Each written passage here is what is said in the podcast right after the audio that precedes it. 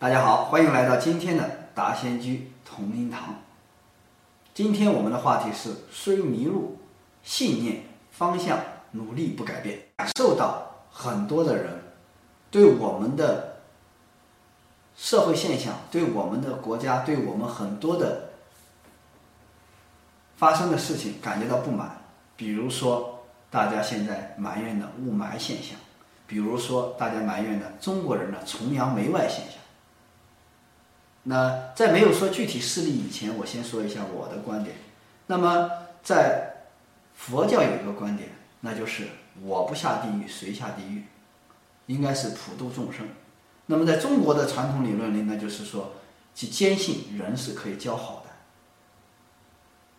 那很多的人通过自身完全对自己的不认识，来直接去诉说社会上的那些不好。从而说跳出去吧，出国吧，这吧那吧，全部的改变，然后自己却做着各种各样的可以说肮脏的行为也好，不节俭的行为也好，却还点评社会上这些别人怎么怎么不好，来埋怨我们的国家，埋怨我们的人民，埋怨我们的环境不好。其实我们更应该坚信的一个问题呢，就是不管发生了什么样的事情，不管发生了什么样的现象，不管发生了什么样的。不好的局面，我们应该相信，这是一种迷路。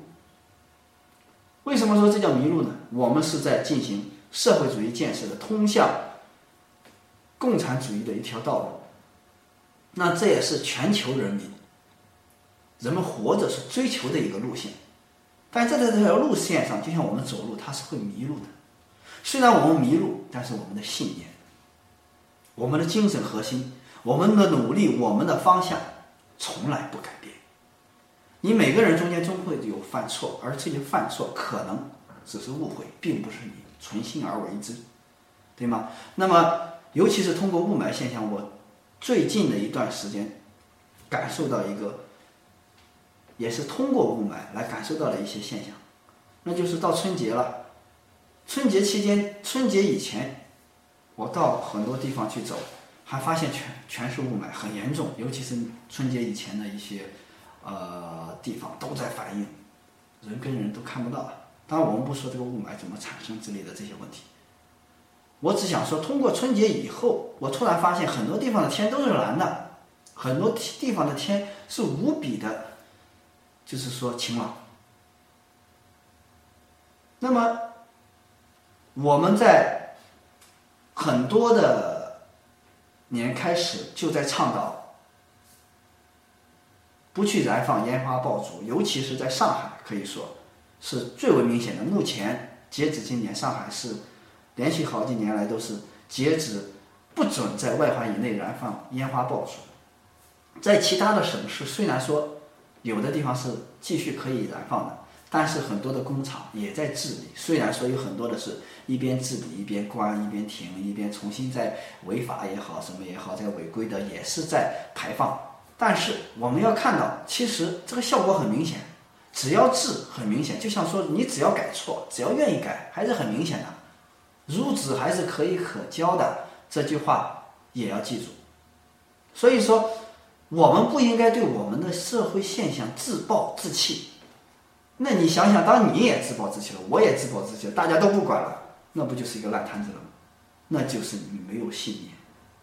所以，无论我们发生了什么，无论我们的现象出现了什么，我们的信念应该是不变的，我们的努力和方向应该是不改变的，对不对？这样的话，我们就会有信心去努力，去完成这，去过得更好，去把社会建设得更好。那么。包括现在非常明显的一个现象，以前的铺张浪费，那吃喝这个不节俭，现在通过咱们所倡导的光盘政策，大家可以看到，在可以说诸多的很大的地方，都会有了节俭这个概念。那就算不去打包吃饭啊，最起码点餐你会知道有多少分量，你就点多少度。啊，自己能有多少的度量，就去点多少分量的饭菜，而不是过分的一定要讲排场。虽然说还有一些局部的人是为了讲排场而讲排场，但是你通过大部分人的人去节俭，还是会感染到那些人，逐步逐步的也会跟着节俭，因为俭以养德，这是一个中华传统美德的一个文化，这在中国人是根深蒂固的。那么有人说中国人不团结，崇洋媚外，是，也是会有。其实不是现在，一直以来在近代的都有。那有人会归结为中国的根基就是这样，劣根性就是这样。其实不然，任何东西没有什么根基不根基。你要想改变它，去给他一个环境，给他一个学习的氛围，他依然能改变。你让它泡在什么缸里，它就是什么东西，对吧？实在不行，你多泡两天嘛，对不对？你像腌咸菜一样，你一一天腌不咸它，你放它个十年八年，你试试，还是火候不够。有句话叫“公道自然长”，所以我们归根结底来说，说中国人不团结、崇洋媚外，为什么？其实就是当下的时代造就的。首先，崇洋媚外，在于第一，自己的文化根基不牢固；第二，贫穷造成的。如果说你具备了很大的文化素养，如果说你的物质形态达到了可以自足，他会去崇洋媚外吗？他会去舍近求远吗？对吧？就像很多人说，女人去找男男人到国外找外国人，虽然我们去说这个其实可以当成一个话题来单独的去聊，说我们这些呃中国的女性很多去找外国人去嫁给外国人也好。其实没好，当然有很多是找到了很优秀的，也有很多是跟了一些像流氓一样的。但是归根结底，我相信有一个共同的点，那就是，如果每一个中国的男人都自强了，如果每一个中国的男人都挺起腰板都是佼佼者了，他舍得去找别人吗？对不对？那很显而易见，有很多的骨子里的东西透出来的，你不如他。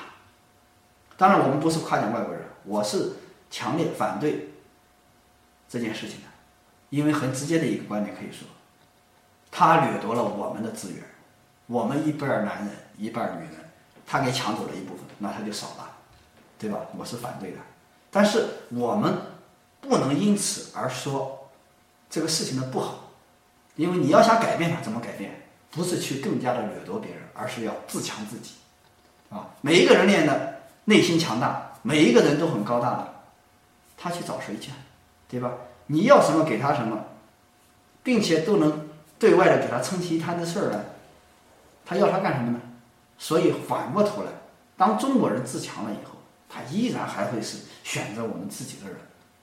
那么说中国人不团结，对吧？但是当我们去遇到一些赈灾、遇到一些社会灾难的时候，大家可以看一看。我们中国人永远是冲在第一个的。当我们遇到很多灾难的时候，我们永远是捐款最多的，去救灾的速度是第一位的。我们不能说一个小现象，在街上发生了一件什么事情，现在说人心坏了怎么样的，那是因为其他因素导致的。而在真正的国家整个危险灾难的时候，冲在人前面的人们不在少数。